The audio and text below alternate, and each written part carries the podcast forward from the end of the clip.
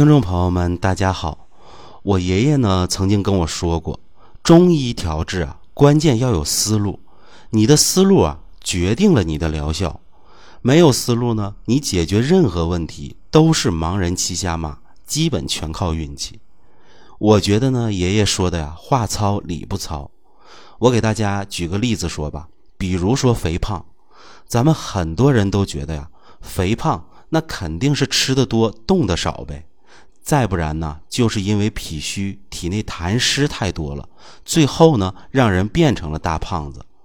那么这些想法呢，其实啊，都有一定的道理。但是呢，我跟大家讲啊，生活中常有一些肥胖者呢，尤其是常年肥胖、减肥无效的朋友啊，真正的原因是在于肾虚。肾虚啊，可能是他肥胖的一个根本原因。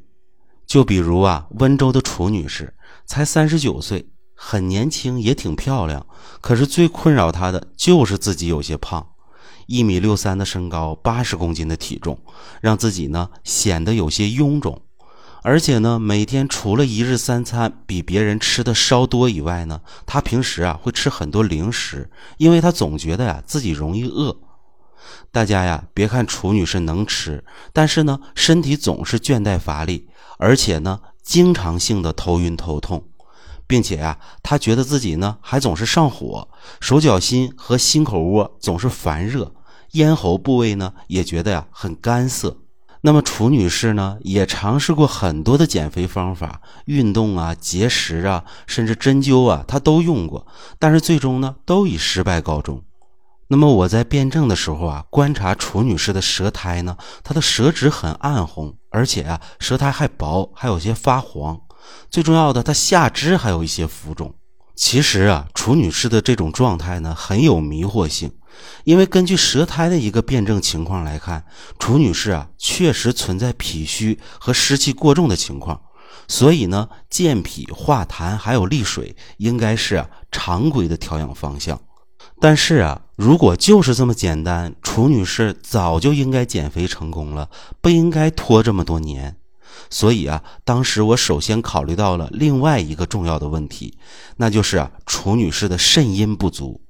因为啊，她小腿是有浮肿的，这种浮肿呢，也提示着她肾阴存在不足。所以呢，我为楚女士推荐的调养方案是呢，蒸首乌二十克，枸杞子十五克，丹参二十克，丹皮十克，赤芍十五克，鹅竹十克，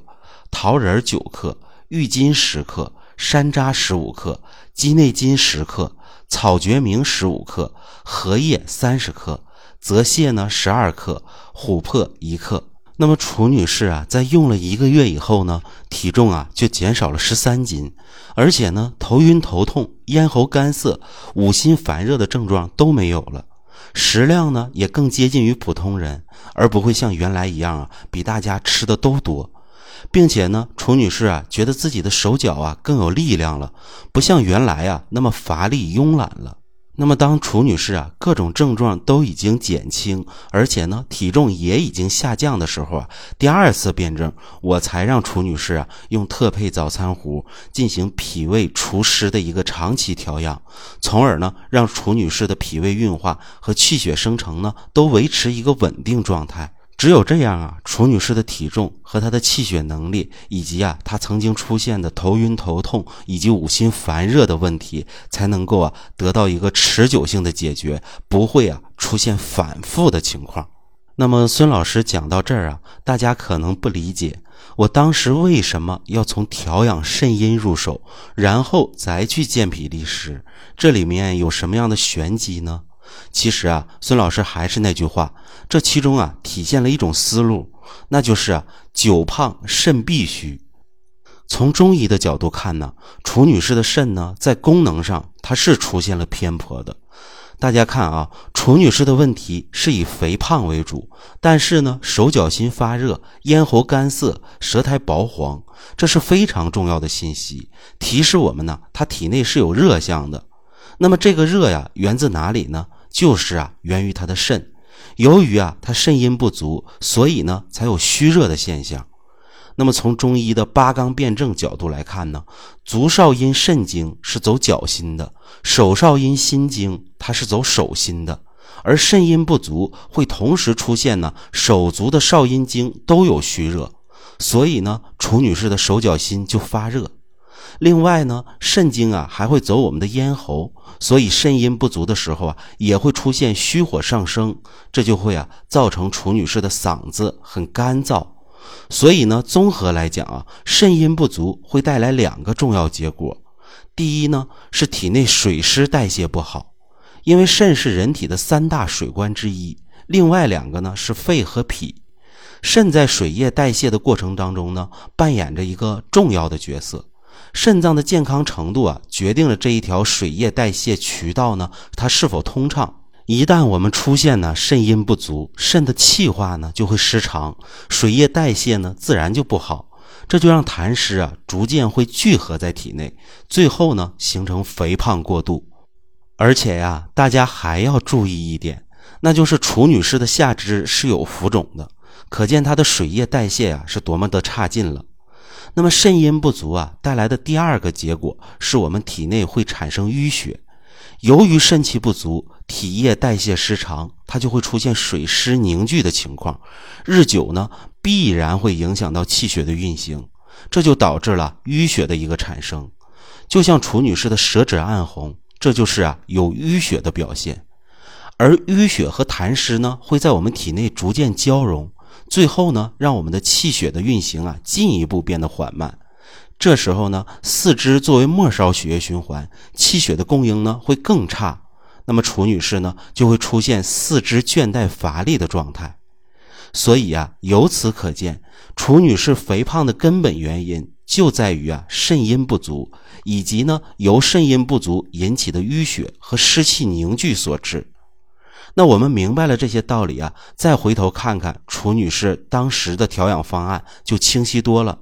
蒸首乌二十克，枸杞子十五克，丹参二十克。丹皮十克，赤芍十五克，鹅竹十克，桃仁九克，郁金十克，山楂十五克，鸡内金十克，草决明十五克，荷叶三十克，泽泻十二克，琥珀一克。这里面呢，何首乌、枸杞子是滋补肾阴的，草决明呢也有滋补肝肾的作用，但它在这里啊，主要还是为了清热。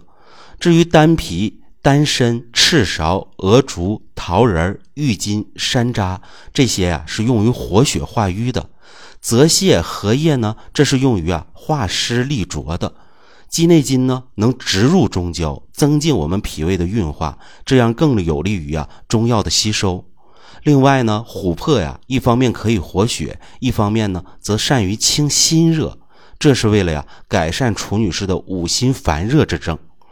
总之啊，这个调养方案是以啊滋补肝肾为主，兼顾活血和利湿，从而呢改善了楚女士体内相对滞涩的一个内环境，最终呢让楚女士的身体状态，包括肥胖在内的问题都得到了改善。